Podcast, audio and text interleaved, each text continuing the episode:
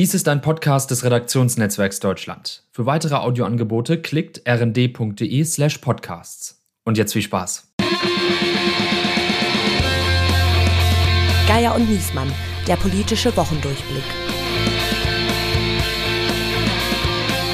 Es ist Kalenderwoche 4, nur noch 132 Wochen bis zum voraussichtlichen Corona-Ende. Hier spricht Berlin, hier spricht das Redaktionsnetzwerk Deutschland und nein, mein Name ist nicht Steven Geier, sondern hier begrüßt ausnahmsweise Andreas Niesmann. Steven ist wie so viele dieser Tage Teil der Wand geworden und wir wünschen ihm von dieser Stelle gute Genesung.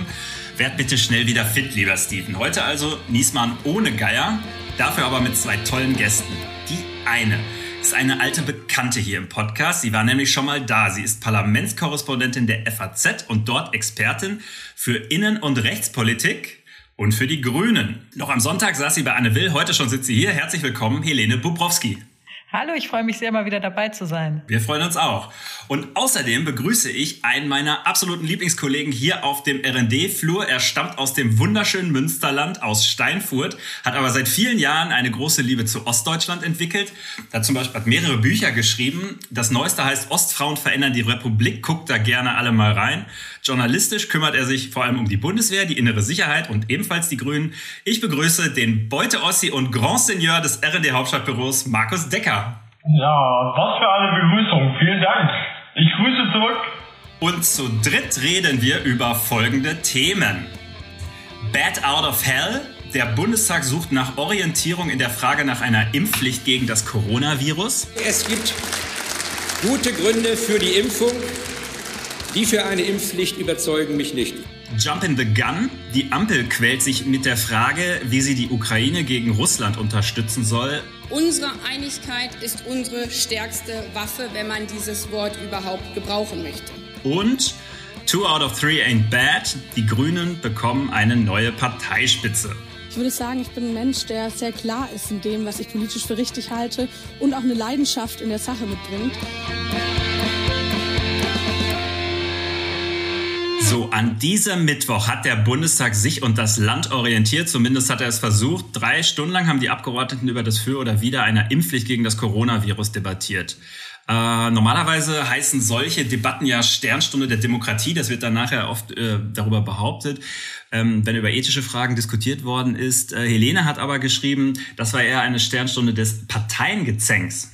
So schlimm? Naja, also wer jedenfalls erwartet hat, dass da so eine emotionale Debatte, wie wir das zum Beispiel bei der Organspende und Sterbehilfe gesehen haben, wo die Leute, wo die Abgeordneten aus ihren persönlichen, auch persönlich berichtet haben, was sie, was ihnen widerfahren ist. Das hatten wir, haben wir eigentlich kaum gesehen. Es wurden die bekannten Argumente für und gegen eine Impfpflicht ausgetauscht, die rechtlichen und anderen Probleme, die es dabei gibt, aber natürlich auch das, was dafür spricht. Also ich fand es in mancherlei Hinsicht erwartbar. Der Einstieg war etwas mau, gegen Ende wurde es besser. Was ich mit der Parteipolitik meine, ist, das betrifft insbesondere die Unionsfraktion, ähm, die finde ich gestern kein, keinen guten Auftritt hatte. Sie haben sich eigentlich im Wesentlichen darauf konzentriert, auf die Ampel einzudreschen mit diesem Vorwurf, der ja auch nicht ganz von der Hand zu weisen ist, dass es keinen Regierungsentwurf gibt. Äh, darüber kann man ja auch äh, reden, aber das immer wieder zu wiederholen und dann irgendwie zum 28. Mal vorzutragen, dass ein Fragenkatalog nicht beantwortet worden sei und es war so eine, so eine beleidigte Opposition, ähm, wo man auch wirklich nach der dritten Rede der, aus der, aus der CDU, CSU immer noch nicht wusste, was eigentlich deren Position ist. Also sie haben gesagt, mhm. sie wollen gemeinsam abstimmen, aber wofür sie jetzt eigentlich sind, außer dass sie für ein Impfregister sind, wurde überhaupt nicht klar. Und ähm, ich finde, also wenn man sagt, das Thema ist so wichtig, dass man da Gruppenanträge braucht, dann sollte man eben nicht verfallen in dieses, in dieses Regierungsoppositionsdreschen. Ähm, ich fand es ganz lustig, den äh, Fraktionsvize Thorsten Frei zu sehen, der dann sagte, also in so einer zentralen Frage, wenn etwas so wichtig sei, dass man da als größte Fraktion des Bundestages, also mit Blick auf die SPD, nicht einen eigenen Antrag vorlegt, das könne er nun wahrlich nicht begreifen. Und da habe ich so gedacht, naja gut, also das, ähm, ein Finger zeigt auf die anderen und äh, drei zeigen auf dich selber gerade zurück. Also ähm, die zweitgrößte Fraktion legt es ja auch nicht vor. Das ist ja schon irgendwie ein bisschen skurril, ne? Das, Markus, oder wie siehst du das? Ja, ich sehe das ganz genauso. Das ist ja alles ein sehr durchschaubares Spiel. Äh, die äh, Bundesregierung, äh, also insbesondere Karl Lauterbach, legt keinen eigenen Entwurf vor, aus Sorge, keine eigene Mehrheit zu bekommen und dann von der Union beschuldigt zu werden, eben diese Mehrheit nicht zustande zu kriegen. Also die, die Koalition fürchtet eine Niederlage äh, und äh, um ihr dieser, diese Niederlage äh, beizubringen, legt die Union eben auch keinen eigenen Entwurf vor. Ähm, also ich finde diese, die, angesichts der Tatsache, dass wir seit zwei Jahren jetzt unter dieser Krise leiden, äh, die für das Land äh, wirklich in gewisser Weise existenziell ist, und alle sagen, wie wichtig es doch sei, äh, dafür eine politische Lösung zu finden. Äh, und, und dann wird trotzdem wieder äh, mindestens zur Hälfte Parteipolitik damit gemacht. Ja, das finde ich erstens wahnsinnig nervend. Und ich weiß auch nicht, wem damit am Ende gedient ist. Also parteipolitisch zahlt das, glaube ich, am Ende weder bei der Regierung noch bei der Opposition ein ist wahrscheinlich ein bisschen der Versuch der Union jetzt mal äh, dem Kanzler seine erste schwere Niederlage beizubringen. Ne? Ja, ja, es ist auch nicht ganz von der Hand zu weisen, dass es irgendwo auch eine Führungsschwäche ähm, der Ampel und insbesondere von Olaf Scholz ist, weil man dieses, also dass die jetzt so tun, als sei es quasi zwingend, dass man Gruppenanträge macht, also dass die Ampel jetzt sagt, das sei das einzig mögliche Verfahren, mit dieser Frage umzugehen, stimmt ehrlich gesagt einfach so überhaupt nicht. Ja, wir haben es gesehen bei der berufsbezogenen bzw. einrichtungsbezogenen Impfpflicht, da gab es nicht so eine Debatte. Bei der Triage soll es äh, keine äh, ähm, Gruppenanträge geben. Bei der bei dem äh, Werbeverbot dafür für Schwangerschaftsabbrüche sind alles ethische Fragen, wo wo niemand auf die Idee kommt. Ähm, das im Wege dieser Gruppenanträge. Und deswegen ist es genauso, wie Markus gesagt hat. Es liegt daran, dass die Ampel, dass die FDP in der Koalition ist und die, in der FDP es viele Kritiker an der Impfpflicht gibt. Und jetzt macht man da aus der Not eine Tugend und tut so, als würde man besonders intensiv ähm, debattieren und ähm, hat dabei einfach nur, also die Sache ist halt nicht wichtig genug oder, oder um, um dass Olaf Scholz die Vertrauensfrage stellt und sozusagen die FDP diszipliniert. Ja, dafür wäre der Preis zu hoch. Und deswegen wird jetzt, ich finde, das ist auch eine, eine, Art von Unehrlichkeit, ja, dass man jetzt irgendwie so tut, als würde man was besonders Gutes tun und in Wahrheit nur die eigene ähm, Schwäche damit äh, versucht mhm. zu verschleiern. Ich stimme da voll zu, wobei ich sagen muss, ich finde diese Idee, das über Gruppenanträge zu lösen und das ein bisschen vom äh, aus dem Parteienstreit rauszunehmen, diese Idee finde ich ganz gut äh, sie geht halt nur nicht auf, weil äh, ja. aus den schon aus den schon genannten Gründen, äh, ähm, weil sich die äh, Regierung da nicht so richtig an die Spielregeln hält äh, und nicht mit offenem Visier kämpft für die äh, äh, Lösung, die sie für richtig hält äh, und die die Opposition eben auch nicht. Und klar, wenn, wenn äh, die wichtigsten Player in dieser Auseinandersetzung äh, ja da nicht wirklich mitspielen und sich an die Regeln halten, äh, äh da, ja, dann wird's dann, dann wird's halt nichts. Aber darf ich noch eins sagen? Ist, ich finde das auch so eine Verzwergung, ehrlich gesagt, der Parlamentsdebatten insgesamt, wenn wir jetzt sagen, also wenn wir schon sozusagen die sogenannte Sternstunde das sein soll, was gestern war, dann ist das ja irgendwie auch so eine Art von Selbstaufgabe, wenn man sagt, wenn wir das nächste Mal über einen Regierungsgesetzentwurf diskutieren, dann können wir quasi gar nichts mehr erwarten. Mhm. Also eigentlich steht im Grundgesetz nur mal so zur Erinnerung drin, dass jeder Abgeordnete seinem Gewissen verpflichtet ist. Also dass eigentlich jede Entscheidung eine Gewissensentscheidung sein sollte.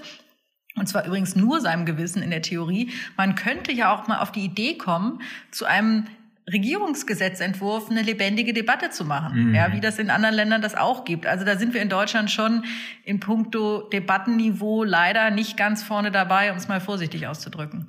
Jetzt frage ich euch am Ende nach eurer Einschätzung. Ich weiß, äh, wir Parlamentskorrespondenten haben alle äh, wahnsinnig oft daneben gelegen in letzter Zeit, aber irgendwo für, äh, muss das ja gut sein, dass wir uns das alles angucken. Also Markus, kommt die Impfpflicht? Ja, ich glaube, am Ende kommt die Impfpflicht äh, über, für Leute über 50.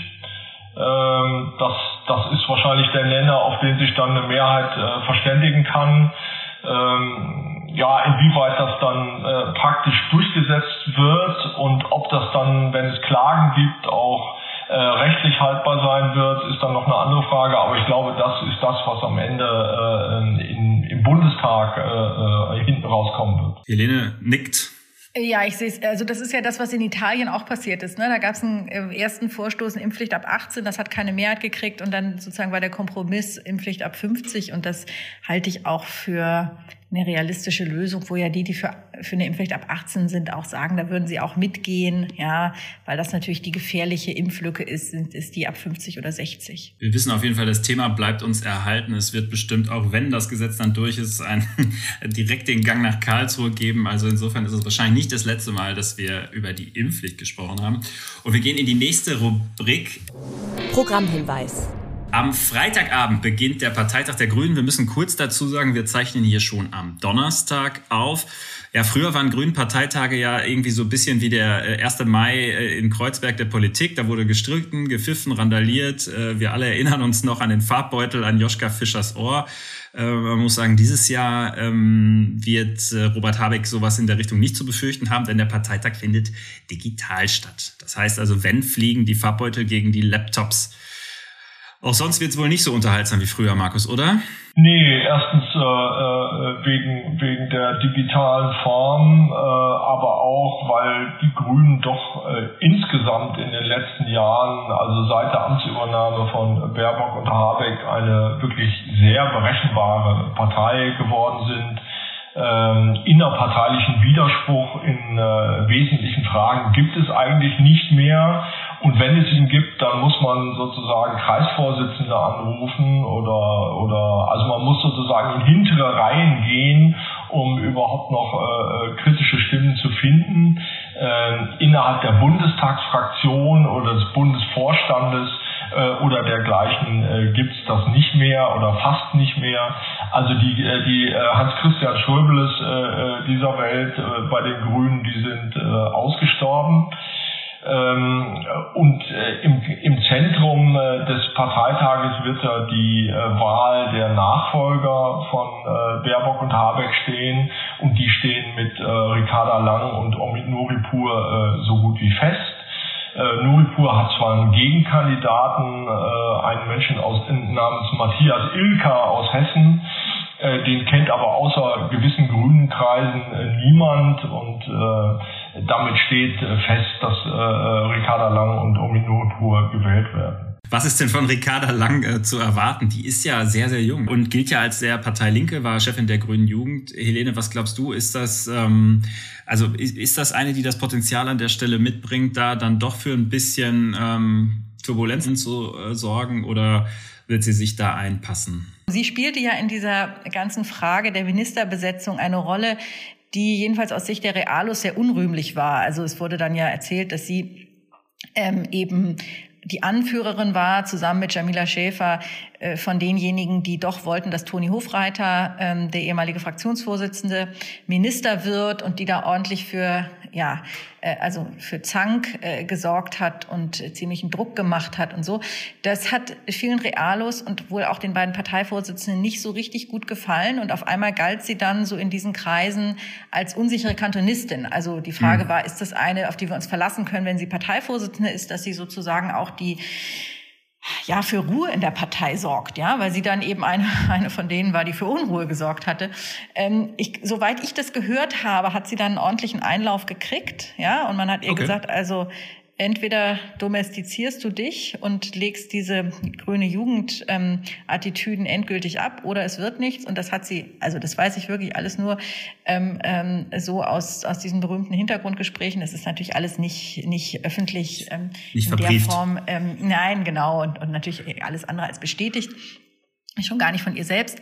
Aber so ist es wohl gewesen. Äh, Deshalb scheint mir auch plausibel, dass sie dann gesagt hat, ähm, das mache ich und dann war sie eben dann auch wieder Kandidatin. Franziska Brandner war ja zwischendurch mal im Gespräch, ist jetzt aber parlamentarische äh, Staatssekretärin bei Robert Habeck und insofern ist sie eben die einzige Kandidatin. Ich würde noch gerne einen Satz sagen zu dem, was Markus gesagt hat, dass diese Debatten so ähm, äh, ausgestorben sind. Das ist auch meine Beobachtung. Ich will nur ein kurzes, konkretes Beispiel nennen. Ich habe gestern hat Michael Kellner gesagt zur Frage der Waffenlieferungen ähm, in die Ukraine gibt es mhm. in der Partei ähm, keine anderen Meinungen. Die Partei sei komplett geschlossen in dieser Frage. So hat er das in der Pressekonferenz gesagt. Und ich habe gestern, glaube ich, mit zehn Grünen telefoniert, die alle gesagt haben, sie halten diese Haltung für falsch aus unterschiedlichen Gründen. Aber sie würden das unter eins, also sozusagen mhm. als, zum, als Zitat. So, dass wir Journalisten sagen, das zitieren ja? dürfen. Genau. genau. Würden sie nie sagen, sondern weil sie eben diese Unruhe nicht, das könne man nicht und so weiter. Und das ist schon, ähm, halte ich auch aus so einer Nicht nur, weil es also ich halte das für einen Verlust übrigens auch an Debattenkultur in der Partei, aber auch an, äh, an in, der, in der Öffentlichkeit halte ich diese Verkümmerung der Debattenkultur bei den Grünen auch für, für bedenklich. Und nicht nur, was uns immer unterstellt wird, weil wir irgendwelche Schlagzeilen über Streit bei den Grünen haben wollen, sondern weil ich das für, weil ich einfach eine, eine, eine lebhafte Debatte ähm, wichtig finde. Hm. Jetzt muss man ja sagen, dass selbst der Parteichef, äh, der jetzt Scheidende ja einmal sehr deutlich dokumentiert hat, dass er zumindest die, wie hat er das genannt, Lieferung von Defensivwaffen in die Ukraine sich durchaus vorstellen kann. Ne? Und hat einen aufs Dach, aufs Dach gekriegt und hat dann nie wieder was dazu gesagt. Über die Ukraine wollte ich gleich noch reden, ähm, aber ich würde gerne noch einmal kurz eine Frage zu Robert Habeck stellen, vielleicht, äh, der jetzt dann auch den Parteivorsitz abgibt, aber ja nach allgemeiner Einschätzung ähm, sowas wie der starke Mann der Grünen ist. Ist es aus eurer Sicht so, dass da jetzt dann durch die beiden neuen Parteichefs ein neues Machtzentrum eigentlich entsteht? Oder ist die, ich sag mal, Joschkarisierung von Habeck schon so weit fortgeschritten, dass ihm das eigentlich völlig egal ist, wer da unter ihm Parteichef ist? Also zum einen das Wort starker Mann mögen die Grünen natürlich nach wie vor nicht so gerne. Da zucken sie immer, wenn man, wenn man das so sagt. Ich glaube auch, also ich glaube, dass es stimmt. Ich glaube, Baerbock hat irgendwie jetzt als Ministerin ein bisschen an Form zurückgewonnen. Es gibt jetzt auch Grüne, die sagen, na ja, das wird jetzt, dieses Konkurrenzverhältnis wird sich jetzt noch ein bisschen fortsetzen. Also sie ist ja auch im mhm. Koalitionsausschuss immer dabei und so. Also so ganz sicher, ich glaube nicht, dass sie nochmal als Kanzlerkandidatin antritt, aber so, sie robbt sich jetzt schon wieder so ran und ja. will ihm dieses Feld auf jeden Fall nicht alleine überlassen. Das ist schon mal klar. Ich glaube, diese beiden neuen Parteivorsitzenden haben eine andere Funktion als ähm, als die beiden letzten Parteivorsitzenden. Ich, ich weiß, dass es gab doch neulich ähm, in, es war in der Sonntagszeitung äh, der FAZ äh, ein Artikel, der war überschrieben mit ähm, der neue Habeck. Das war über Ricarda Lang. Und da war auch schon bei den Grünen so ein bisschen so dieses, hm, ja, fanden sie jetzt nicht so toll, dass quasi, selbst wenn das ironisch gemeint war, dass sich jetzt Ricarda Lang so in der direkten Nachfolge sieht, so von Robert Habeck. Also die finden schon ziemlich klar, dass es jetzt eine neue Rolle gibt für den Parteivorsitz und dass es so eine Scharnierfunktion zwischen Partei und Regierung. Und äh, das ist jetzt nicht mehr dieses glänzende ähm, auf der Bühne stehen.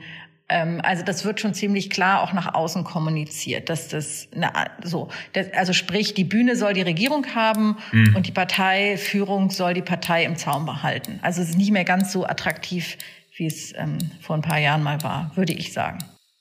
Krisenherd der Woche. Die Ampelkoalition ringt immer noch um ihre Haltung zur Ukraine-Krise. Wir haben es gerade schon angeschnitten. Soll man der bedrohten Ukraine helfen, äh, wie, dies viele, wie das viele NATO-Partner gerade machen, oder lieber doch die Füße stillhalten? Verteidigungsministerin Christine Lambrecht von der SPD hat sich jetzt entschieden, wir machen was, man muss hier mal ein klares Signal setzen, wir helfen den Ukrainer und wir schicken ihnen, Achtung, 5000 Helme. Äh, Im Kreml sind sie daraufhin vor Angst zusammengebrochen. Putin hat sofort gesagt, okay, die 100.000 Soldaten holt er zurück nach Russland. Wenn 5.000 Helme aus Deutschland kommen, dann ähm, traut er sich auch nicht mehr. Markus, sag mal ganz ehrlich, blamieren wir uns eigentlich gerade bis auf die Knochen oder blamieren wir uns bis auf die Knochen? Wir äh, blamieren uns bis auf die Knochen. Vor allen Dingen, wer sich, wer, also die Krone der Blamage hat dem Ganzen die, äh, äh, hat, hat dem Ganzen die linken Fraktionsvorsitzende äh, Amira Mohammed Ali aufgesetzt, äh, die noch äh, allen Ernstes getwittert hat, äh, diese Lieferung von 5000 Helmen, das sei ja unmöglich, weil das sei ja, das sei ja Kriegstreiber, Kriegstreiberei. Genau, Kriegstreiberei, das sei ja Säbelrasseln. Äh, ja, das, da erreicht dann die Debatte ein Niveau, die, äh, ja, von ungekannten Höhen. Ähm, ja, ich, also objektiv ist es natürlich, wie man aus diesem Konflikt rauskommt, äh, äh, eine wirklich schwierige Frage. Äh, niemand will einen Krieg, das ist klar, äh, äh und, und das muss man jetzt irgendwie clever handeln. Äh, aber an erster Stelle äh, steht natürlich aus meiner Sicht und muss stehen, äh, klar zu benennen, was Putin da mit der Ukraine treibt äh, nämlich eine Form von politischer äh, Erpressung mit militärischen Mitteln. Äh, und das ist von so prinzipieller Bedeutung, dass man das äh, und Mann, damit ist der gesamte Westen gemeint, also äh, die NATO inklusive der USA, äh, äh, politisch deutlich zurückweisen muss und äh, auch erstmal äh, signalisieren muss, dass man sich dagegen alle Mittel offen hält. Und das ist halt genau das Problem. Also, dass, äh, ähm, dass alles auf dem Tisch liegen muss, ja. Also, dass man eine Art von, von glaubwürdigem Abschreckungs ähm, ja, Potenzial da zeigen muss, ja. Und genau das passiert ja nicht, indem jegliche Maßnahme, über die in Deutschland und im Westen gesprochen wird, wieder vom Tisch genommen wird. Also mhm. Heute sagt Merz nochmal im Bundestag, SWIFT können wir auf gar keinen Fall, also dieses Bankensystem können wir auf gar keinen Fall aussetzen. Es würde die Russen treffen, es würde aber auch die deutsche Wirtschaft treffen. Ähm, Nord Stream 2, äh, die Pipeline, ähm, die ja sowieso umstritten ist, hat ähm, jetzt ist Olaf Scholz hat zwar beigedreht äh, ein bisschen, aber der Schaden ist im Grunde schon angerichtet, indem zuerst äh, in Zweifel gezogen wurde, dass das überhaupt eine politische Dimension hat, dieses Projekt, und dass man das sozusagen, egal wie die Lage sich entwickelt, äh, von der SPD-Seite nicht zur Disposition stellen sollte. Und, und das Dritte ist ähm, die, die Waffenlieferungen, die ausgeschlossen werden, dass man sich dann fragt, also was liegt denn eigentlich auf dem Tisch, wenn alles, was ähm, denkbar ist, schon runtergenommen wird. Und das halte ich nicht nur ähm, ja, strategisch und politisch für einen Fehler, sondern es ist natürlich auch dann irgendwo blanker Hohn, wenn man sagt, man steht an der Seite der Ukraine und in Wahrheit sind es einfach nur leere Worte. Was mich stört, ist auch so diese, diese, ähm, dieser Bezug auf die deutsche Geschichte, der da aufgemacht wird, äh, wo man dann einfach immer ähm, Russland und die Sowjetunion gleichsetzt und sagt also, weil die Wehrmacht die Sowjetunion überfallen hat, ähm, haben wir jetzt eine besondere Verantwortung gegenüber Russland und man negiert irgendwie oder lässt aber unter den Tisch fallen, dass die Ukraine ja auch von der Wehrmacht überfallen worden ist und äh, da äh, mal mindestens genauso viel Leid und Unheil angerichtet wurde von äh, deutschen Soldaten im Zweiten Weltkrieg. Ähm, also man könnte ja mit dem gleichen Argument auch begründen, warum man jetzt der Ukraine gegen einen Aggressor beisteht. Ich finde es auch ein bisschen beängstigend sogar. Äh weil es ja zeigt, äh, wie schwach der, äh, der Westen geworden ist, ähm, wie, wie, wie, äh, ja, wie sehr sich die USA auch doch aus der Auseinandersetzung letztlich so ein bisschen raushalten, wie die Europäer eine gemeinsame Haltung suchen und die nicht finden, nicht zuletzt, weil sich die, die Bundesregierung da eben so zurückhält. Und äh, äh, Russland ist ja eben äh, nicht der einzige Gegner im, im, im Wettbewerb zwischen Demokratie und, und autoritären bzw. totalitären Staaten, äh, sondern der andere große äh, äh, Gegner äh, ist ja eben China. Ähm, so und, und äh, wenn, wenn das sozusagen jetzt das Vorspiel ist, äh, die Ukraine für weitere Auseinandersetzungen dieser Art, äh, denen der Westen dann möglicherweise äh, ausweicht, ähm, dann sehe ich nicht so richtig, wohin das führen soll. Gut, wir behalten das im Blick und gucken nochmal auf ein etwas naja, ich will nicht sagen erfreulicheres, aber vielleicht ein bisschen etwas lustigeres Thema in der Rubrik. Das riecht nach Ärger. In der CDU gibt es eine kleine, aber gar nicht so feine Truppe, die sich Werteunion nennt und deren Mitglieder sich als sowas, na wie kann man das sagen, äh, wie die Lordsiegelbewahrer des Konservatismus begreifen. Die Truppe hat einen Chef, der heißt Max Otte. Der ist bislang vor allem mit etwas, naja, spinnerten Thesen bei Social Media aufgefallen. Und äh, jetzt hat Otte gesagt, das reicht mir nicht mehr. Ich nehme den nächsten Schritt auf der Karriereleiter in Angriff. Und was kommt nach Twitter-Troll der Union? Bundespräsident. Ähm, kein Witz, die AfD hat den Mann nominiert. Und jetzt ist das Geschrei groß. Wie würdet ihr das einschätzen? Ist es eigentlich für die CDU wirklich ein so großer Schaden, wie die Partei jetzt sagt, oder ist es nicht vielleicht sogar ein Vorteil für sie, weil sie jetzt mal sich stramm nach rechts äh, abgrenzen kann und hier einen sehr unliebsamen Kritiker aus formaljuristischen Gründen los wird? Helene. Ja, guter Punkt. Äh, für die Union ist das in gewisser Weise, oder für die CDU ist es natürlich eine Steilvorlage. Sehr konsequent kam ja die Entscheidung noch am selben Tag. Ähm, Otte wird ausgeschlossen aus der CDU. Ähm, und jetzt hat sich ja sogar Hans-Georg Maaßen erstaunlicherweise ähm, von der Werteunion verabschiedet, wo es ja sowieso schon einen Aufruf gab, dass man sich von dieser Gruppe fernhält ist, also es war jetzt tatsächlich sehr leicht für die CDU ähm, zu sagen, wer für eine andere Partei als Kandidat für das, für das Bundespräsidentenamt antritt. Das ist natürlich ein schwerer äh, Loyalitätsverstoß, vor allem dann, wenn es sogar noch einen Unvereinbarkeitsbeschluss gibt, also dass man überhaupt gar nicht, nicht nur Unvereinbarkeit, sondern dass man überhaupt gar nicht und in keiner Form zusammenarbeitet. Markus, du kennst den Maßen ja gut. Äh, was hältst du denn von dem Dementi, äh, oder nicht von dem Dementi, Entschuldigung, von der Distanzierung, die er da jetzt hingelegt hat und seinem Austritt aus der Werteunion? Davon halte ich gar nichts. Ja, ich hatte mit Maaßen äh, jahrelang zu tun als Verfassungsschutzpräsident. Ähm, ich kann mich auch erinnern, dass er mich mal zu einem Bier eingeladen hat im Zollparkhof, im Zollparkhof äh, gegenüber dem Kanzleramt. Äh, wir haben da damals darüber äh, über Rechtsextremismus gesprochen und äh, was der Verfassungsschutz dagegen tut oder auch nicht tut. Äh, Herr Maaßen hat mich damals äh, aufgefordert, äh, doch mal zu sagen, was, welche Kritikpunkte ich habe. Äh, das war, glaube müsste so im Jahre 2012, 2013 gewesen sein. Äh, ich habe ihm damals äh, gesagt, welche Kritikpunkte ich habe und dass ich das Gefühl hätte, der Verfassungsschutz tut eben nicht genug gegen Rechtsextremismus. Ähm, er hat dann äh, damals mir gesagt, warum er das falsch findet, was ich sage.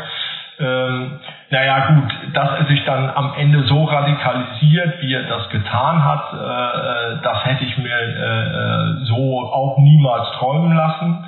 Ähm, äh, Tatsache ist aber, dass er sich in den letzten Jahren äh, in einer Weise entwickelt hat, äh, die mit CDU wirklich überhaupt nichts mehr zu tun hat.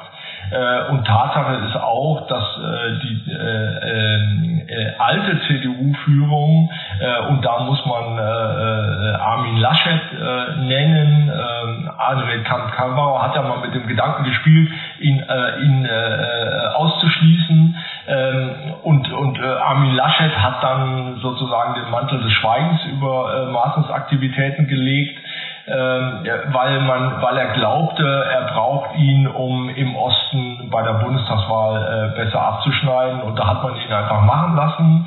Man hat äh, ab und zu dann mal du du gesagt. Ja, er, war auch, und, er war ja auch so. Kandidat, er war halt aufgestellt auch. Muss ja, ja, klar. Er, er zu Ehrenrettung von Laschet sagen, was war jetzt auch ja. keine ganz leichte Situation. Ne? Nee, klar, es war keine leichte Situation. Trotzdem hätte ich mir von Laschet, der mal als der Liberale in der, in der CDU schlechthin galt, äh, da doch deutlichere Worte gewünscht. Die sind nicht äh, äh, gewählt worden äh, mit, mit Rücksicht auf die Bundestagswahl.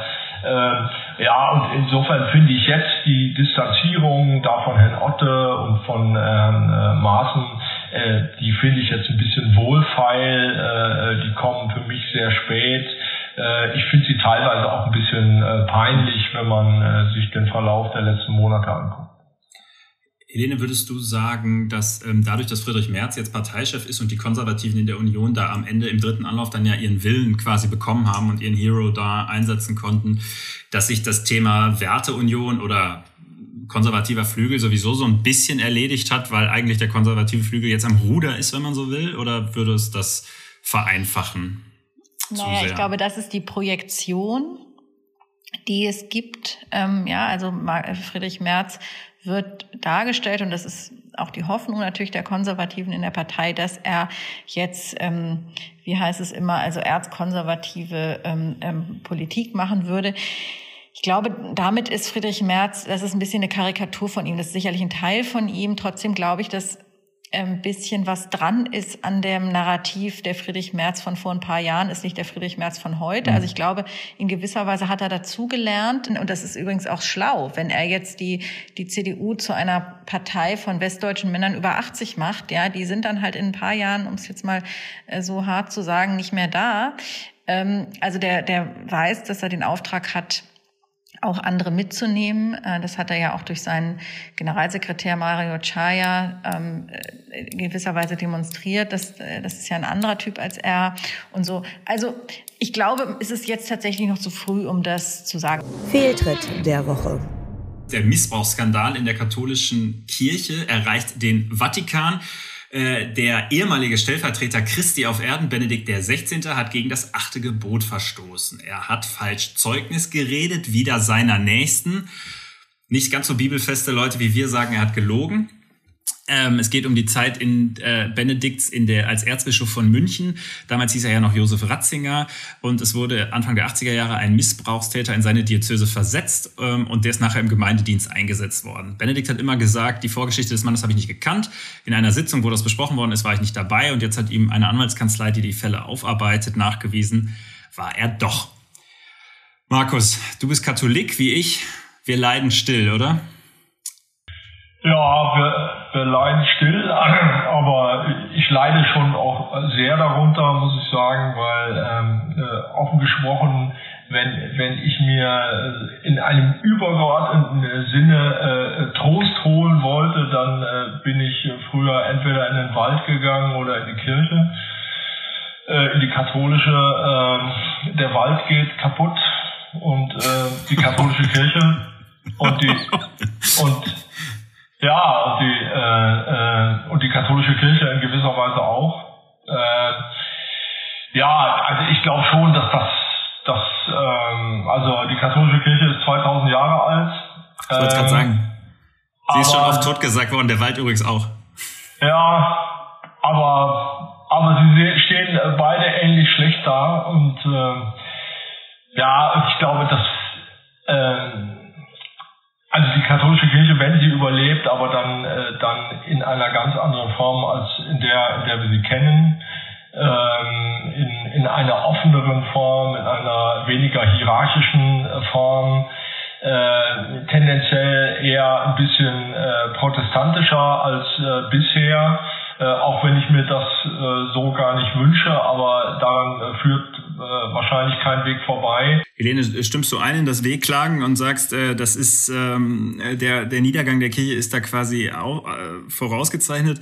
Oder würdest du vielleicht sagen, na ja, ähm, das ist ja zumindest ein Argument, was man bei Ehrenrett zur Ehrenrettung bei all diesen schlimmen Vorwürfen ja. und äh, schlimmen Verfehlungen, die es da gibt, zweifellos machen kann, dass man sagt, diese ganzen Sachen kommen ja jetzt auch nur so ans Tageslicht, weil halt auf gearbeitet wird und weil in all diesen Diözesen äh, Gutachter zugange sind, die die Kirche ja bestellt, das ist ja schon auch Teil der Wahrheit. Also man hat irgendwie den Eindruck, es wird alles immer schlimmer.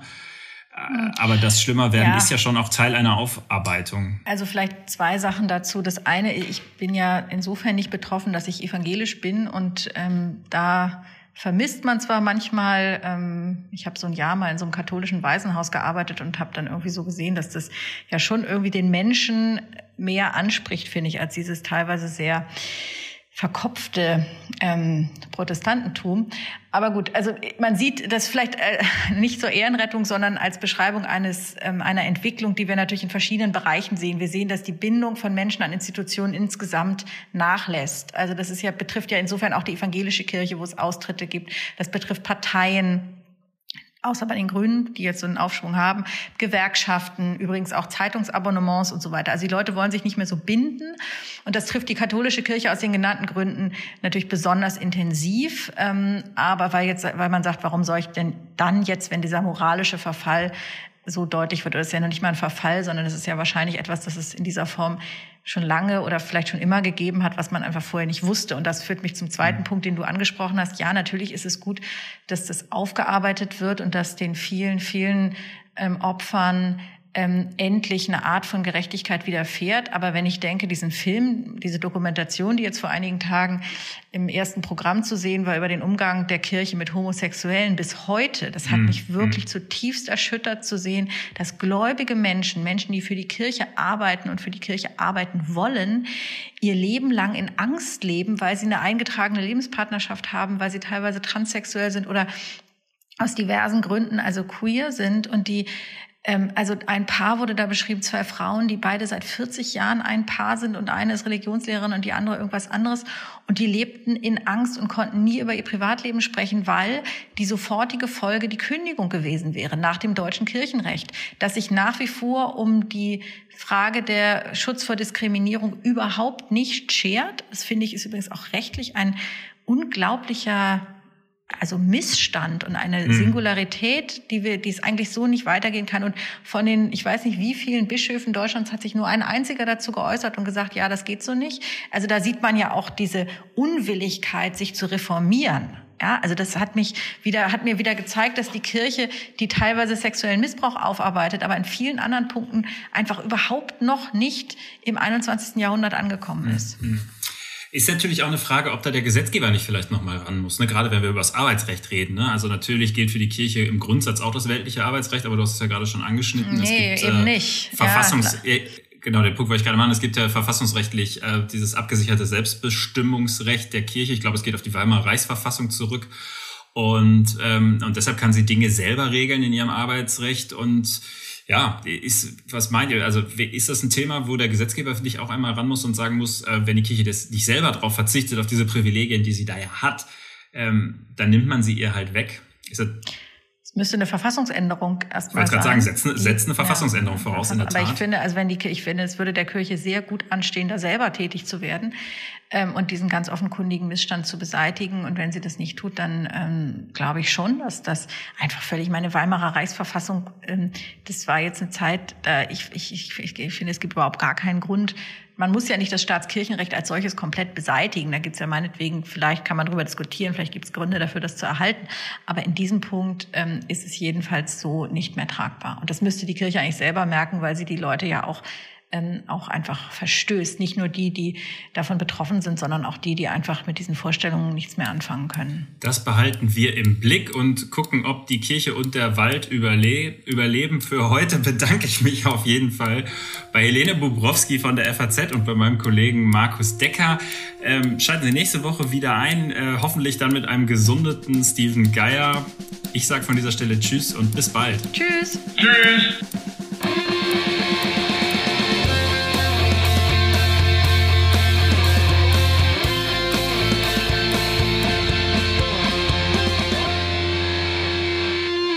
Dies war ein Podcast des Redaktionsnetzwerks Deutschland. Für weitere Audioangebote klickt rnd.de slash podcasts. Bis zum nächsten Mal.